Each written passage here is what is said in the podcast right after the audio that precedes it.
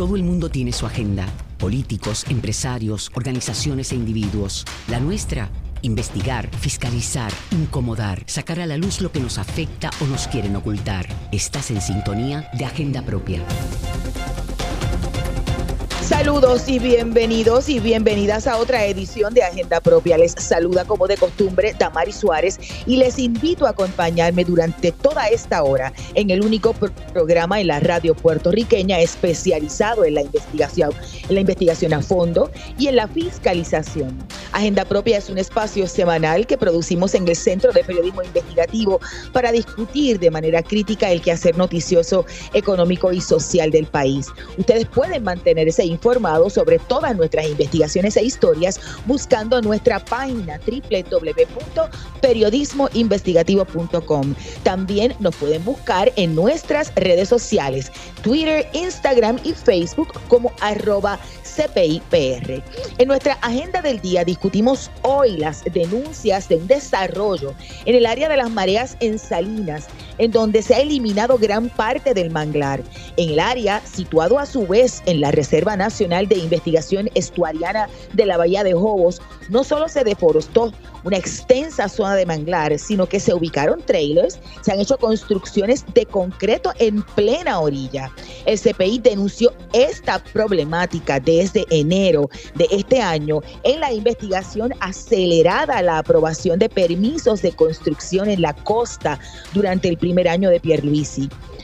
De hecho, el CPI hizo un recorrido durante el, previo a, publicar esta investigación y fue testigo del daño ambiental en la zona.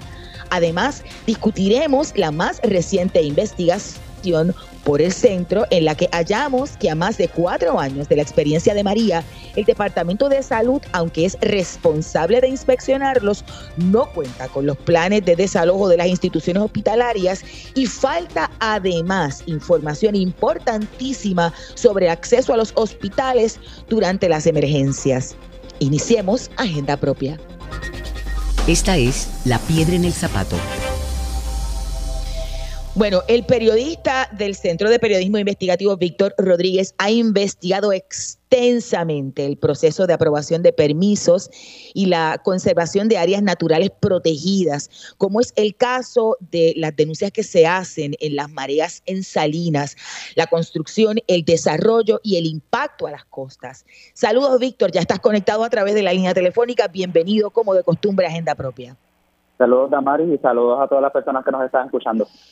Bueno, esta situación que denuncian en los últimos días, realmente en Salinas, ¿verdad? Fue uno de los múltiples hallazgos que, tuviste en una investigación sobre aprobación de permisos de forma acelerada que ha estado ocurriendo en la administración Pierluisi y que se publicó tan hace rato, como tres meses, en enero de este año. Primero, háblanos en términos generales de esos hallazgos, pero sobre todo lo que te dijeron en este caso en Salinas varios pescadores en la zona.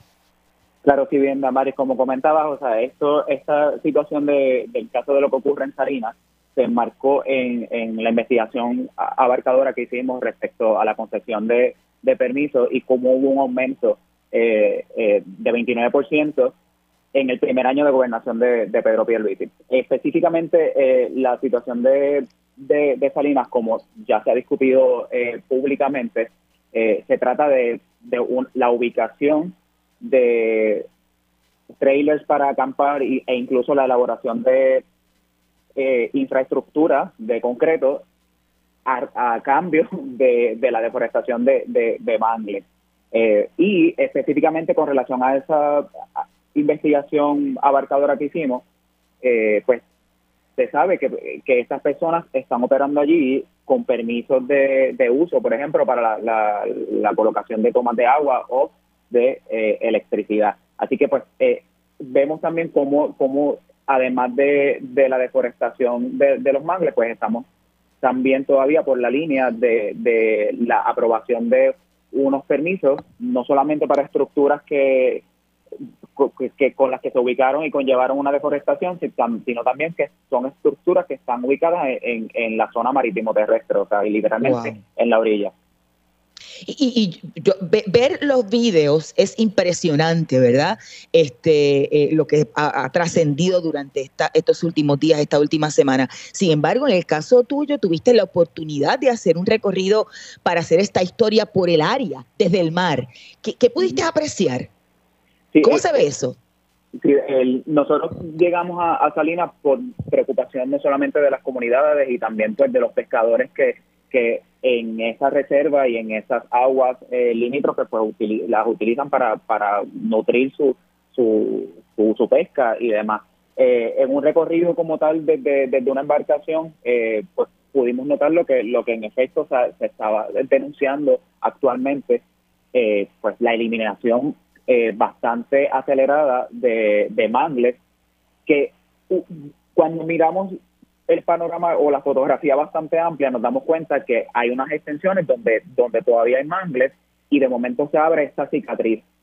Presumimos que de alguna manera, como está ese, ese lugar ahora, eh, como están los, eh, los, bosques de mangles ahora, era que estaba ese lugar donde se ve por esto. Así que, que, que el cambio es bien abismal en términos de todo lo que se eliminó y la franja que se abrió entre entre esos manglares, ¿no? En, esos bosques eh, de mangles en la zona, o sea, y la extensión de terreno. Desde el mar también pudimos eh, confirmar también la ubicación de estos eh, trailers y algunas estructuras que incluso todavía están en construcción y que, pues, se nota que, están en, en, el, en el momento, no es que están terminadas, sino que también se están desarrollando en estos momentos. Me llama la atención la palabra cicatriz que utilizas para describir lo que viste, o sea que es bien evidente que eso no, eso no pertenece a ese ecosistema, que se dañó. Definitivamente, o sea, eh, eh, cuando, cuando por eso él comentaba, o sea, cuando vemos el, panorama amplio, entonces nosotros tuvimos la oportunidad también de tener eh, vista aérea del lugar, se, se, da cuenta, ¿no? Y lo que ha visto la ciudadanía, en lo que ha, se ha ido compartiendo en las redes sociales y en, los, y en otros medios de comunicación eh, sobre esta situación, que fue una deforestación muy amplia y, e incluso habría que pues preguntarle a expertos si es eh, si cuánto costaría revertir eh, eso, porque la preocupación más grande de, la, de las comunidades adyacentes es eh, lo vulnerable que, que, están ahora porque se eliminó una barrera que les protegía no solamente del aumento del nivel del mar, sino también de, la, de los efectos de la entrada de un fenómeno atmosférico como fue eh, eh, el huracán María en el 2017. Entonces, pues vemos un poco no la magnitud no solamente es el hecho de, de que se haya ubicado personas en un lugar donde se presume que es una reserva natural y que lo hayan hecho en, en unas condiciones quizás este, no reguladas, sino también es eh, la vulnerabilidad, o sea, la intención o los factores de, eh, de desenlace que tiene también esta situación para las comunidades que no necesariamente están allí, sino que están un poco más atrás. Claro. Eh, ¿cuál, ¿Cuál es el esquema? Porque, porque las comunidades te, explicaban que hay como un esquema de invasión de, que comienza con la invasión de terreno, ¿verdad? Sí, si bien las comunidades con las que nosotros conversamos eh, eh, aceptan que esta situación de la, colocación de, de campes, eh, la deforestación, viene desde hace varios años. Eh, sí vieron un incremento a partir del año 2017. Entonces lo que ellos nos cuentan este, de manera anónima, porque también como se ha dicho públicamente, eh, hay, hay mucho temor de, las comunidades con relación a esta situación, es que la dinámica es que llegan estas personas, entre comillas, desarrolladores, eh, invaden el terreno, deforestan un mangle y los rellenan eh, para vender lotes o para ubicar eh, estos trailers en, en, en estos espacios. Los pescadores también explicaban que han hecho múltiples denuncias al Departamento de Recursos Naturales y Ambientales, pero que no prosperan, no tienen éxito. ¿A qué se debe? ¿Tienen alguna teoría? Pues la verdad es que ellos no, no tienen, una, una información tan directa de las autoridades. O sea, ellos, sí han ido como que a, a, la persona que, a las personas, a los vigilantes, que son los que están en el primer frente de batalla, pero pero no eh, lo que ellos indican es que no prosperan todas las querellas o todas las denuncias que se, que se han hecho con relación a este a este proceso de, de, deforestación y etcétera. O sea ellos indican que, que en algún punto se, se ha estado se, se, se queda no obviamente si vemos en y tomamos en consideración toda la información que ha ido circulando en estos días con relación a esta investigación que lleva a cabo el Departamento de Recursos Naturales y Ambientales, que ha dicho el secretario Rafael Machargo, eh, pues entendemos que, que hay unas investigaciones que se están llevando a cabo, pero en el caso de la perspectiva de la comunidad o de estos pescadores, pues no, no desconocían que estuviera habiendo una investigación y el, la frustración es que cada vez que presentaban algún tipo de queja o querella, pues se quedaba como si nada hubiese pasado y en, en el interín veían cómo se seguía aumentando la deforestación, cómo se seguía trayendo este material para rellenar esos esos esos humedales, ¿no? Porque al, al, fin y al cabo también el, proceso de, de, mangle pues tiene una consistencia muy diferente a otro tipo de suelo, ¿no? Este, entonces en ese caso pues la frustración es esa, de que no se veía ningún tipo de acción, o sea, incluso también llevaban la, las quejas hacia la alcaldía, hacia la alcaldía en Salinas eh, y aunque la legislatura municipal en algún punto indicó que se iban a hacer algún, algunas investigaciones o a escalar el asunto, no pasaba. Y entonces las comunidades seguían con todas estas incógnitas, incógnitas de, de qué es lo que sucedía, que se ponían estas, estas, estas quejas, pero no había ningún tipo de intervención. Eh, quizá un poco eh, en seguimiento a las fuentes eh, de los pescadores que en enero le anticipaban a Víctor Rodríguez que no hay acción precisamente porque hay posiblemente un temor a estar vinculado a estos terrenos a mafiosos.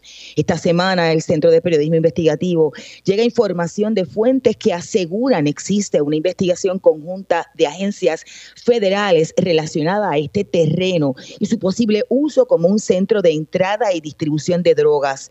Allí aparentemente se recibe droga desde el mar. Incluso se nos dijo que en las próximas semanas vendría a Puerto Rico personal de otra jurisdicción para reuniones y trabajos relacionados a la pesquisa. Aunque sabemos que las autoridades federales no emiten comentarios, ni rechazan, ni confirman investigaciones en curso, solicitamos declaraciones tanto de la Fiscalía Federal como del FBI y de la DEA. En este sentido, la directora de prensa de la Fiscalía Federal dijo que no se emitirían comentarios y remitimos al director de Asuntos de Relaciones Públicas de la DEA la petición para tener una entrevista en términos generales de cuál es el protocolo que sigue esa agencia federal para dar seguimiento a querellas o denuncias de posible entrada de drogas en las costas, ya que esa es su jurisdicción. Tony Velázquez nos confirmó esta tarde que no habría un personal o funcionario disponible para responder preguntas y tampoco se emitirían declaraciones. Vamos a la cita directa. Víctor, y nos acompaña Roberto Tomás de Iniciativa de Ecodesarrollo de Bahía de Jobos y debajo por sus siglas, que es una de las organizaciones comunitarias que trabajan allá en la zona sur, incluyendo a la comunidad de las mareas en Salinas. Saludos, buenas tardes, bienvenido a Agenda Propia.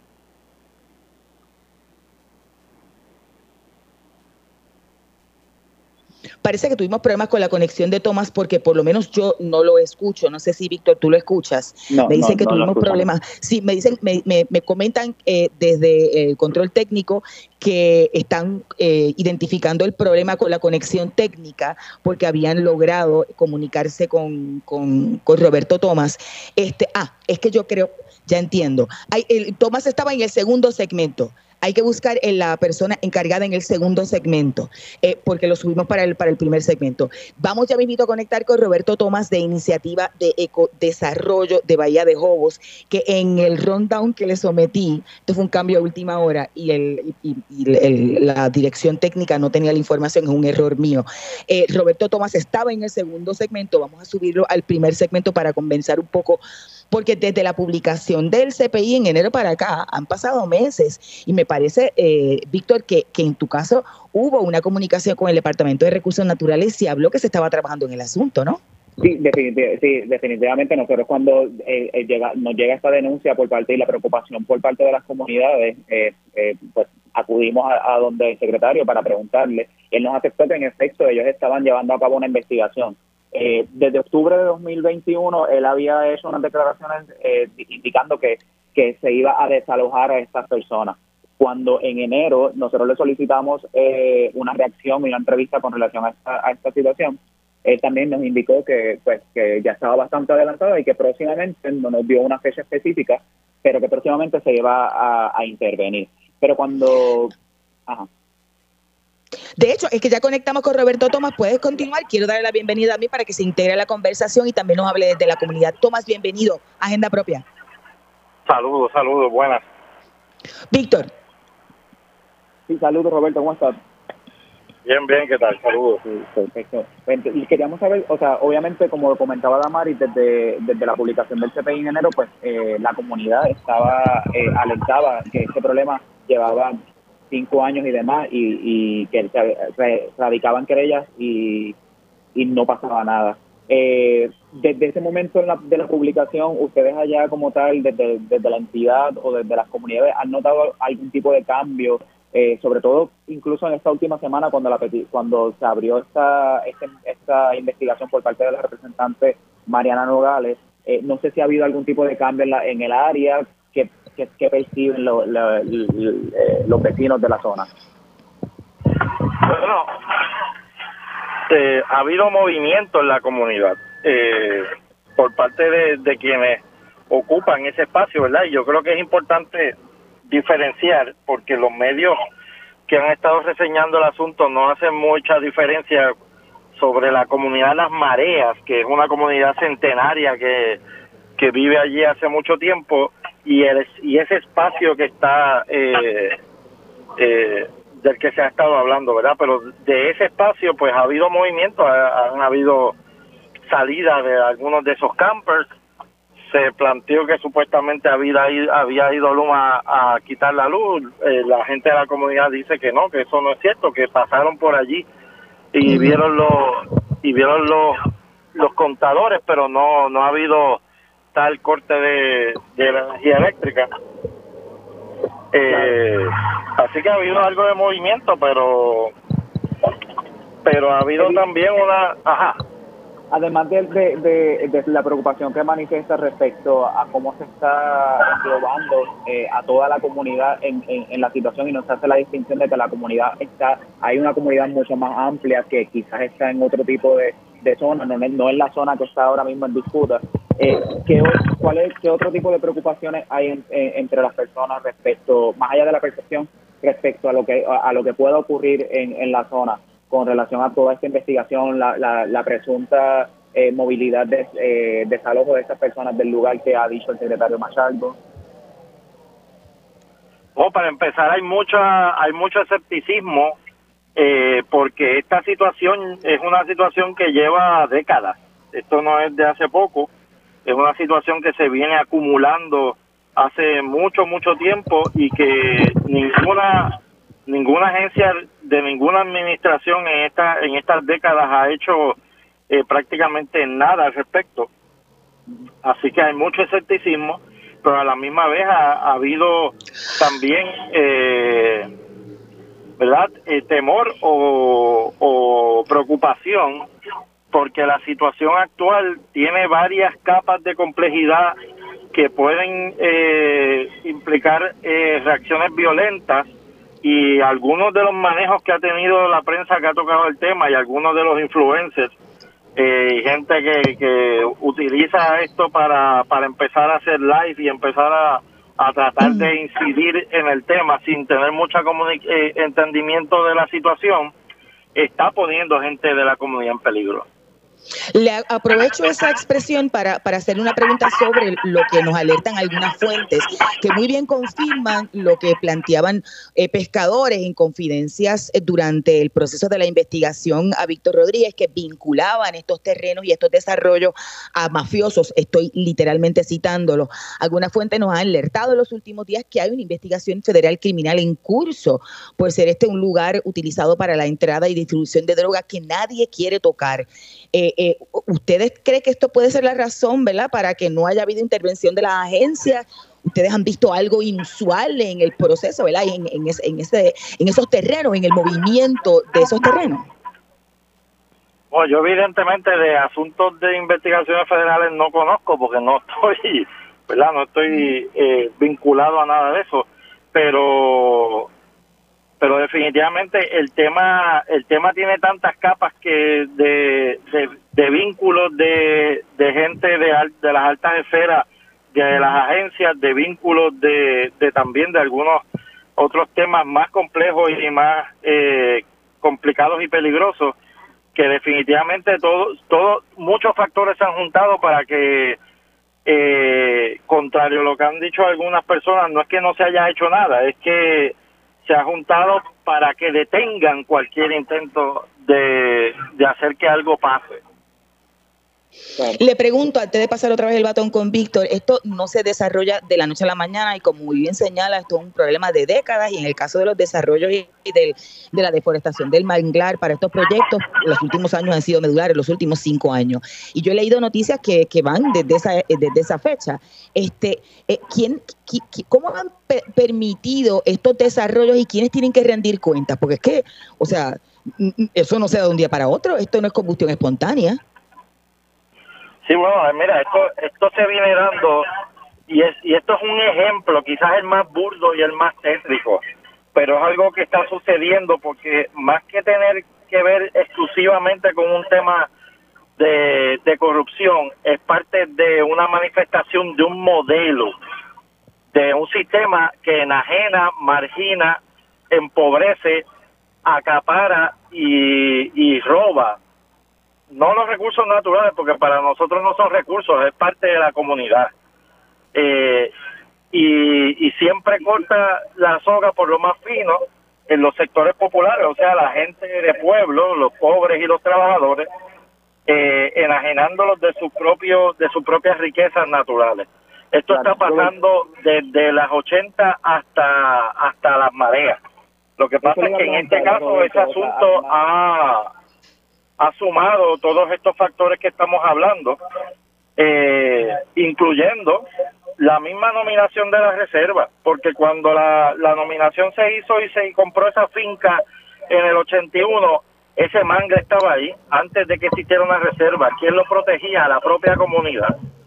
Eh, aunque eso ya estaba empezando a pasar desde los 70, eh, y cuando la reserva compra esa finca, ya eso estaba empezando a suceder a tal punto que decidieron cambiar la delimitación de la reserva un poco más adentro del camino de indio para no tener que bregar con esa situación, pero sí querían expropiar aparte de la comunidad de las mareas en la parte norte del Mar Negro. Así que esta situación se viene dando incluso antes de que esta reserva se, se diera, o sea, esto es de conocimiento incluso antes de la designación de la reserva por parte de las agencias. Eh, así que está, aquí está involucrado todo el mundo, eh, porque es algo que viene pasando hace casi más de, hace casi más de 40 años. Una pregunta, Roberto, porque obviamente sabemos que el, estas personas indican que ya eso los trámites se cuentan con, con Víctor, no te, no te oigo, hay algo, hay alguna interferencia que no me permite oírte.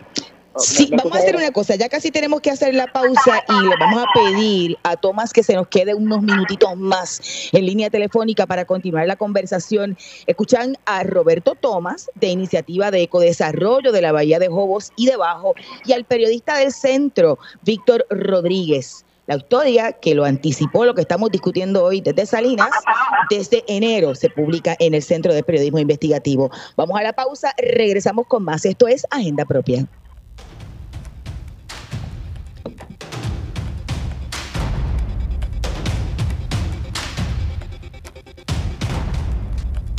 Agenda Propia regresa en breve. Ya regresamos con Agenda Propia.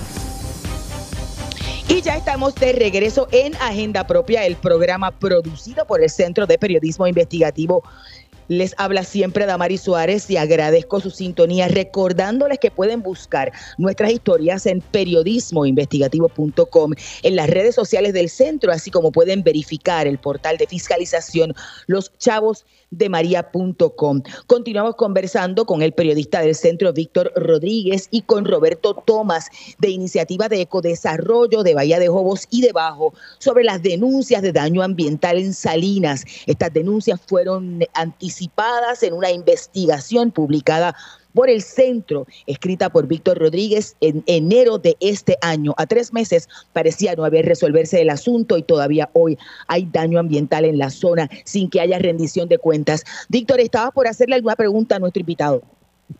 Sí, eh, Roberto, como le comentaba, preguntaba que estas personas eh, indican que, o sea, ha habido permisos que se, que, se le otorgaron y demás, o sea, ¿cómo, ¿cómo, cómo pueden haber, o sea, cómo ustedes perciben que, que estas personas lograran obtener esos, permisos? O sea, ¿creen que hay una responsabilidad no solamente de las personas que tramitaron, sino también del gobierno que los otorgó?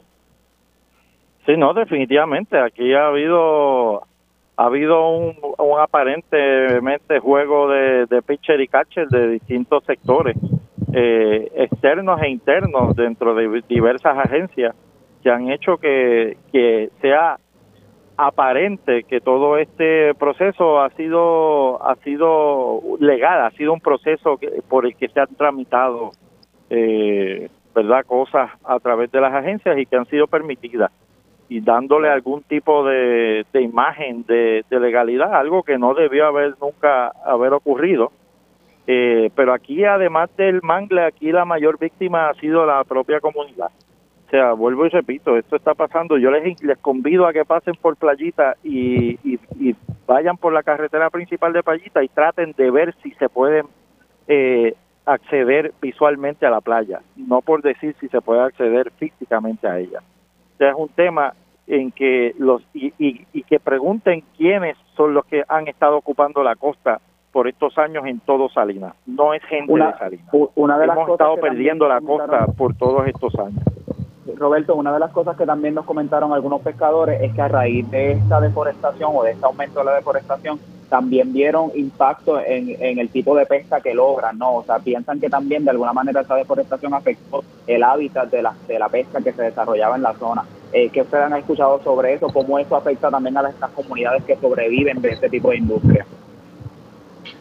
Sí, definitivamente, y esto se combina con otros problemas que hay en la zona de gran eh, una tasa altísima de actividad industrial contaminante que casi toda tiene que ver con eh, o acaba en el mar de la en, la bahía de Jobos definitivamente los pescadores nos dicen que en los 70 en los 60 y 70 se podía pescar casi sin tener que incluso entrar a alguna embarcación. Ahora para lograr al, eh, un, una cantidad mínima de esa pesca que se conseguía antes hay que salir este bastante adentro en el mar, incluso saliendo de la bahía. Eh, y definitivamente el tema del manglar es uno de los temas importantísimos para la, la reproducción de los peces, pues es allí donde muchos de los peces se protegen de la verdad de los de los elementos del tiempo y además de la misma dinámica de otros predadores que, que aprovechan la, los peces cuando están pequeños no así que definitivamente esto ha sido de gran impacto también para la comunidad, una comunidad pesquera que ahora también ve afectado algunos de los recursos de supervivencia de la misma. ¿Cuál, ¿Cuáles son las expectativas con relación a eso en particular? O sea, que, que haya algún tipo de, de, ayuda o asistencia para, para los pescadores a raíz de, de estas implicaciones que están viendo en lo que pueden pescar, que ellos los están relacionando con la deforestación. Bueno, yo creo que es importante y nosotros se supone que tenemos como organización una un acuerdo de comanejo de cuando en recursos naturales estaba Carmen Guerrero, precisamente porque una de las cosas que se ha estado insistiendo, que pasó desde el principio de la, instauración de la reserva, es que la comunidad no puede estar enajenada del proceso de manejo y de, discusión de cómo se va a trabajar el tema eh, ambiental en las costas. Así que es fundamental que por fin de una vez se entienda que la comunidad tiene que ser parte del proceso y del diseño y del desarrollo de la conservación de las costas. Vuelvo y repito, antes de que, de que empezara la reserva, ese manglar estaba allí. Antes incluso de que existiera ningún tipo de estructura de conservación en esa zona, ese manglar estaba allí. Ahora ese manglar no está. La pregunta es quién protegía el manglar le escuchamos un poco distante, pero que tenía una, una última pregunta y es saber si en este proceso y en todo este, este transcurso de la investigación el secretario Rafael Machalgo ha ido donde ustedes a la comunidad o se ha reunido con ustedes para saber o para explicar qué es lo que te escucho bien, escucho bien lejano, no, puedo entender muy bien la pregunta. Pregunta, el compañero Víctor Rodríguez si durante este proceso de la investigación se le ha acercado a la comunidad del Departamento de Recursos Naturales o en su defecto el secretario para conocer eh, lo, que el sentir de la comunidad. O ustedes han sido totalmente regalados incluso de esta investigación. Bueno, y cuando, hablamos de, y cuando hablamos de la investigación es la del Departamento de Recursos Naturales y Ambientales, ¿no? Sí, nosotros a partir de esa, de esa relación eh, que empezó en aquel momento con Carmen Guerrero y que venía dándose de antes, ¿verdad? Pero, a, pero usualmente más a, a iniciativa de la comunidad hay comunicación, pero, pero esa comunicación nunca ha tenido necesariamente una, una posición eh, ¿verdad? proactiva de que realmente las decisiones que se toman eh, se consulten y se elaboren y se trabajen en conjunto con la comunidad. Y en este momento este verdad toda esta vorágine incluso tomó de sorpresa este a, a la comunidad. Y, y ha sido la comunidad la que se ha revictimizado en este proceso precisamente porque no ha sido tomada en, en, cuenta a la hora de la discusión. Y el tema sigue eh, generando una exclusión de esa comunidad y de hecho para mañana estábamos solicitando una reunión con la directora y, y se lo estamos solicitando a Machargo que le dé el espacio a la directora de la reserva para que podamos tener una comunicación directa y, entiendan cuáles son las preocupaciones de la comunidad, entiendan cuál es la necesidad de que la, comunidad por fin esté integrada en el proceso, porque si no esto va a volver a pasar, porque evidentemente hay tantos eh, eh, elementos y tantos intereses envueltos en esta en este tema que tan pronto la prensa y toda esta fiebre eh, sobre este tema se acabe es la comunidad la que vuelve a quedar allí presa de todos estos intereses eh, que están metiéndole presión a, esa zona. Gracias, Tomás. Escuchaban a Roberto Tomás de Iniciativa de Ecodesarrollo de Bahía de Jobos y debajo. Y Víctor, ahora se une a nuestra conversación Ruperto Chaparro, director del programa Sea Grant con sede en el recinto universitario de Mayagüez de la Universidad de Puerto Rico. Saludos y bienvenido a Agenda Propia. Saludos, buenas tardes a todos.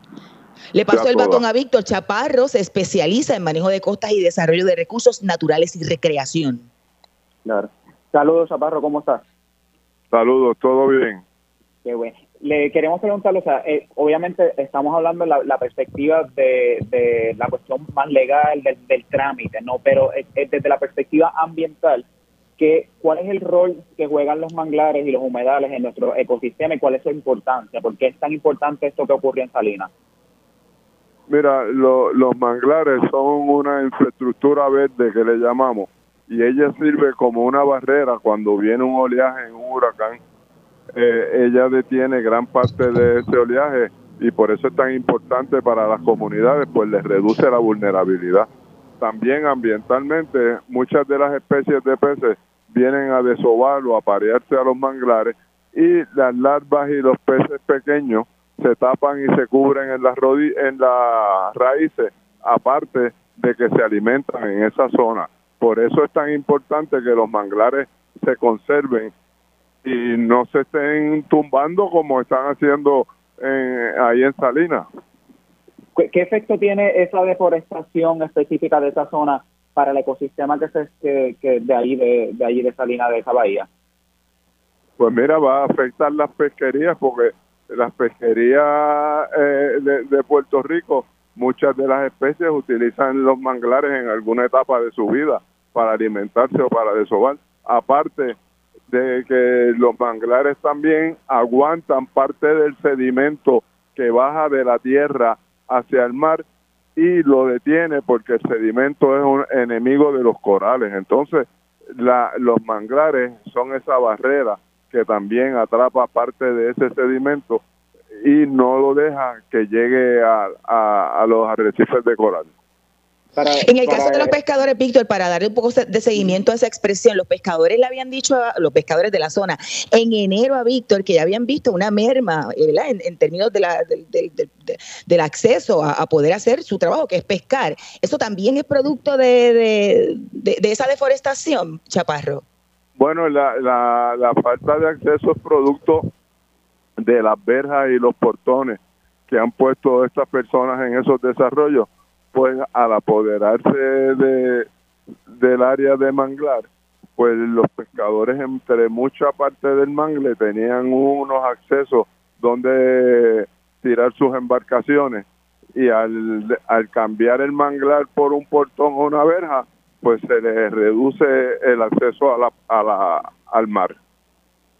Claro. Segundo, por la línea que, nos, que comentaba Damario, o sea, los pescadores no, y para beneficio de las personas que nos están escuchando, que el tipo de pesca que ellos acudían en, la zona, pues lograban capturar a rayados, samos, párgados y langosta. Y, y en eso que han visto eh, una, una disminución. Eh, de lo que ambos, de lo que pueden pescar en, en, estos momentos. En ese sentido, le, le pregunto, eh, Chaparro, ¿es, ¿esta deforestación es reversible? ¿Cuánto tiempo pudiera tomar en volverse al estado en el que, en que estaba previo a, la instalación y la, y la deforestación que hubo allí? Pues mira, de que sea reversible se puede restaurar. Eh, lo que pasa es que eso es sumamente costoso, pues hay que sacar todo ese sedimento que se echó se va a tardar tiempo en que los manglares vuelvan a crecer. Y pues yo te diría que un especialista en mangles sería la persona más adecuada para decirte cuánto tiempo estamos hablando, pero yo creo que va a ser sumamente costoso y que eso le debe tocar a las personas que los tumbaron y que compraron eh, casas y están utilizando esa zona la privatizaron. Yo creo que ellos son los que deben de ocuparse de, la restauración. Y quizás para darle un poco de seguimiento a esa pregunta que, plantea Rodríguez, la gente mira como que este es un manglecito, no, necesariamente lo ven como una especie de ecosistema, parte del ecosistema y todo el efecto, pero el problema es que no es en Salinas nada más. Eh, hay muchas construcciones en las costas. A, largo plazo, ¿qué efecto tiene para Puerto Rico estando en la ruta de los huracanes y con este cambio climático acelerado? El impacto que tiene, ¿qué cosa? Las construcciones eh, costeras, no solamente con esta deforestación en Sarina y Mangle, sino que es que se están construyendo muchas cosas en, la, en áreas costeras y hay como muchas denuncias de situaciones que podrían poner en peligro recursos naturales. Estamos escuchando cosas en el corredor ecológico del noreste, estamos escuchando cosas, eh, de hecho Víctor publicaba en, Dorado. En Dorado, este, exacto. Pues mira, uno de los impactos es que acelera la erosión porque cuando se hacen unos deslindes que es la separación de propiedad privada de bienes comunes, de los bienes comunes, pues se están eh, construyendo en la zona marítimo terrestre. Una vez eh, quedan amenazados por el oleaje, pues las personas empiezan a tirar piedras o a hacer muros y ahí se, se destruyó la playa. Una vez tiren piedras o hagan muros, perdimos la playa. Gracias, Chaparro. Escuchaban a Ruperto Chaparro, director del programa Sea Grant, y a compañero periodista del CPI, Víctor Rodríguez. Vamos a una breve pausa, pero usted siga en sintonía que al regreso hablamos de otro tema, en este caso del Departamento de Salud, el acceso a los hospitales y obviamente qué ha ocurrido a más de cuatro años después del huracán María. Esto es Agenda Propia.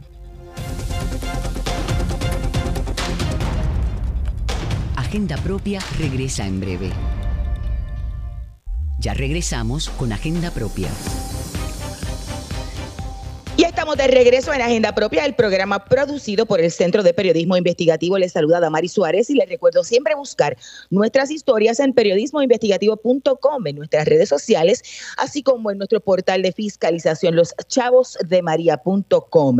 El Departamento de Salud, responsable de inspeccionar y aprobar los planes de desalojo de emergencia de todos los hospitales del país, solo los hace disponibles para los tres hospitales que la agencia administra. El resto son privados y ellos no tienen la información, no guarda copia, según pudo confirmar en una investigación el Centro de Periodismo Investigativo.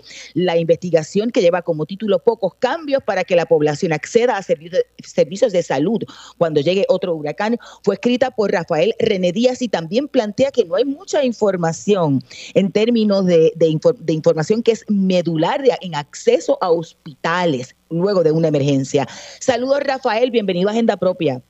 Saludos Damaris y a toda la audiencia de Agenda Propia. Fui abuelo de pájaro por tus hallazgos, pero mejor, explícanos eh, los hallazgos y qué dice la agencia. Sí, eh, esto comenzó con eh, una demanda de acceso a la información que hizo el Centro de Periodismo Investigativo al Departamento de Salud. como muy bien planteaste, el Departamento de Salud, que se supone que eh, inspeccione, eh, estudie y apruebe los planes de desalojo de emergencia, no solo de los hospitales que la agencia administra, sino todos los hospitales del país, pues obviamente cuando pedimos esa información, la respuesta era que, que no tenían información. Esta gestión en particular dentro de la agencia le corresponde a la Secretaría Auxiliar para la Reglamentación y Acreditación de Facilidades de Salud, que es SARAF eh, por sus siglas. Y lo que nos dijeron es que estos planes no se le entregan al personal de SARAF ni se recibe por dicho personal. Y eso pues nos llamó la atención porque si es SARAF, esa oficina dentro del Departamento de Salud que tiene la responsabilidad de revisar y aprobar todos los planes de desalojo de emergencia, ¿cómo nos vas a decir que esos planes no se le entrega a esta oficina? Así que pues eh, es algo que salió a relucir luego de la demanda.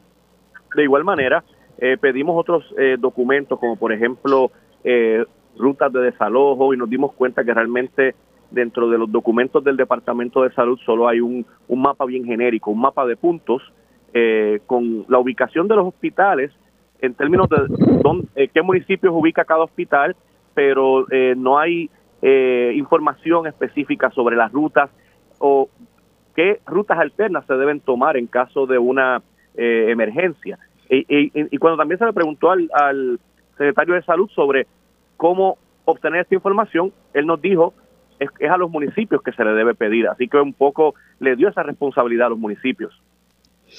Eh, Rafael, ya, ya nos conectamos con el profesor de la Escuela Graduada de Salud Pública del Recinto de Ciencias Médicas de la Universidad de Puerto Rico, el profesor José Seguinot Barbosa. Saludos, profesor, y bienvenido a Agenda Propia. Gracias, buenas tardes, Almari, y un saludo a, a todo tu radio escucha. Estoy acompañada por Rafael, quien fue el que hizo la investigación y quiero que él, que él conduzca la, la entrevista, pero, pero debe, deben ser los municipios, como le pasa a la papa caliente del Departamento de Salud, del que maneja ese tipo de, de información. No parece estar como centralizada, como unificada, como de fácil acceso, ¿no? Sí, usualmente este tipo de información se maneja de forma centralizada y entonces quizás lo que se coordina con los municipios es la parte de la ejecución, ¿verdad? La parte de del acceso, vamos a decirlo de una forma más simple. Eh, por lo tanto, es una coordinación entre el gobierno central y el gobierno municipal. De hecho, eh, hablando de esa posibilidad de que esta información pueda eh, de alguna manera estar disponible que haya quizás eh, una consistencia en los sistemas de rastreo municipales. Eh, sabemos que desde hace ya varios meses se radicó un proyecto de ley en la Cámara de Representantes, específicamente el proyecto 936 de la Cámara de Representantes, que es el que propone crear las oficinas de salud pública y epidemiología municipal. Eh, en el pasado, usted se expresó a favor de este proyecto. todavía el proyecto está en sus inicios, no ha sido llevado a, eh, a más vistas o a eh, votación, pero desde su perspectiva, cuando usted se expresó a favor, eh, ¿por qué lo apoya? ¿Y cómo la creación de esta entidad, de esta oficina, podría ayudar a reducir algunos de los problemas de los cuales hemos hablado en los pasados minutos? Sí, bueno, nosotros nos expresamos a favor de este proyecto, primeramente porque entendemos que la salud es un tema tan fundamental que hay que llevarlo a lo más cercano posible a las comunidades, ¿verdad? Que son las que reciben el servicio. Y el modelo de salud que nosotros teníamos originalmente allá para los años 60, que era un modelo de salud, vamos a decir, de servicio primario, eh, eh, era un modelo así, era un modelo de donde donde si tú vivías en un municipio, pues no tenías que llegar hasta una gran ciudad para poder recibir el servicio. Eh, entonces, eh, un poco ese ese proyecto rescata ese concepto que con la reforma, con las diferentes reformas de salud que hemos tenido, pues hemos ido perdiendo, ¿verdad? Ese concepto. Entonces, eh, principalmente por esa razón, por la razón de la accesibilidad, nosotros recomendamos y endosamos ese proyecto. ese proyecto crea una oficina municipal de salud pública y lógicamente ante el, eh, eh, la crisis de la, provocada por la pandemia pues se necesita lógicamente un acceso directo a los servicios de salud, el cual la gente mientras más pobre, pues la realidad es que menos acceso tiene a esos centros de salud o a esos centros de servicio. Por lo tanto, eh, esas son las razones principales por las cuales endosamos ese proyecto. Y usted, como profesor de recinto de ciencias médicas, pero también eh, una persona especialista eh, e incluso ha dado cursos de geografía médica. ¿Por qué es tan importante? Y lo pregunto porque es algo que también nos dimos cuenta que, que no está al día. ¿Por qué es necesario actualizar constantemente los mapas y otras bases de datos que pudieran representar eh, una diferencia durante eventos de emergencia? Sí, bueno, la realidad puertorriqueña, la realidad de la mayoría de los países es que son sumamente cambiantes, por lo tanto la realidad económica que teníamos para María no necesariamente es la realidad que tenemos ahora, la realidad geográfica tampoco es exactamente igual, así que eh, esas dinámicas espaciales, esas dinámicas dinámicas económicas eh, hacen que, que nosotros tengamos que estar en una continua revisión de los mapas inundables, eh, por ejemplo, de inundaciones, para coger un ejemplo. Eh, te digo que con toda la expansión urbana que ha habido en Puerto Rico, en lugar de nosotros controlar mejor las zonas inundables, lo que hemos hecho es crear nuevas zonas inundables. Y eso significa que esas nuevas zonas inundables, que cuando cae un aguacero torrencial se inunda todo, no están, la mayoría de ellas no están registradas en los mapas. Eh, por lo tanto, lo que está son pues las zonas, las zonas clásicas inundables. así que lo mismo pasa con el tema de los terremotos, lo mismo pasa con, el tema de eh, la exposición a marejada ciclónica, lo mismo pasa con deslizamiento, creamos nuevas zonas de deslizamiento con todo este proceso, ¿verdad?, de, de desarrollo y expansión urbana. Así que definitivamente todos esos mapas requieren de actualización. Eh, con lo que usted está planteando de atemperar estos mapas eh, a los cambios en zonas inundables, eh, estamos entonces aquí hablando de que no es solamente que haya una coordinación entre Departamento de Salud, que es Gobierno Central, y municipios, sino entre Departamento de Salud y otras agencias como el DRNA, la Junta de Planificación, y por lo que hasta ahora hemos eh, investigado, esa coordinación eh, no, no está presente en la política pública, específicamente para la, relación entre salud y eventos de emergencia. Sí, hace mucho tiempo que tenemos un problema serio de fragmentación entre las agencias y las coordinaciones cada vez son más y más difíciles. Eh, por lo tanto, hay que revertir ese, ese modelo ¿verdad? De, desarrollo y ese modelo de trabajar y hacer un modelo más integrado, que es lo que amerita la situación. Un modelo donde las agencias puedan dialogar, un modelo donde cada agencia pueda aportar su conocimiento en aras de conseguir pues un, mismo objetivo. En este caso sería el objetivo de preparar los mapas para manejo de emergencia. Eh, yo creo que sí, que definitivamente eso ayudaría grandemente al país. Y es algo que usted también nos, nos planteó y que lo citamos en la, en la historia, de que un modelo que pudiera utilizarse eh, fue el del famoso dashboard que hubo al principio de la pandemia, en donde se integraron eh, sistemas de información geográfica para seguir un poco eh, lo que era la, la expansión y el rastreo de, de COVID-19 cuando estaba empezando la pandemia. Eh, así que en ese sentido, pues ahí ya usted está dando una propuesta de que se pueden utilizar modelos y sistemas de información geográfica análogos a los que hubo al principio de, la actual pandemia. Sí, no, lo, definitivamente la tecnología está disponible y yo creo que los sistemas de información geográfica han avanzado de tal manera que ya existen múltiples bases de datos que pueden ser integradas a esos sistemas y se pueden manejar de forma eh, coherente y de forma integrada eh, diferentes bases de datos que proceden de diferentes fuentes, unas de, de, transportación, otras bases de datos de recursos naturales, otras bases de datos del servicio geológico, climatología, etcétera, etcétera. Eh, por lo tanto, eh, yo creo que la tecnología está ahí disponible y que lo que hace falta es operacionarla, es decir, llevarla, ponerla funcional en, sobre la base de un objetivo común de conseguir eh, una mejor una mejor planificación urbana, conseguir una mejor integración de los planes existentes. Eh, yo creo que la Junta de Planificación ha hecho un esfuerzo, vamos a decir, eh, por integrar eso a través inclusive de, su página web.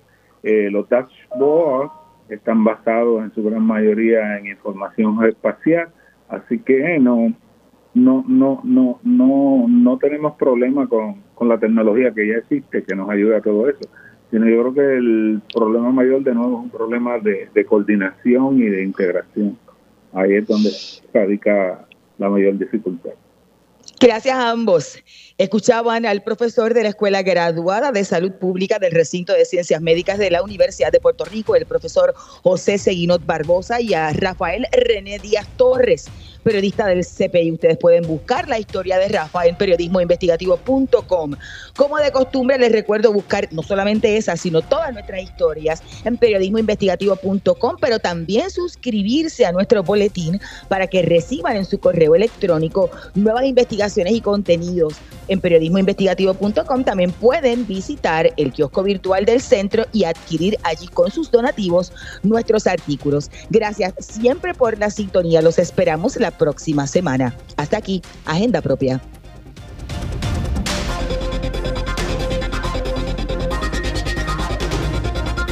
Este programa es una producción del Centro de Periodismo Investigativo con el apoyo de Espacios Abiertos.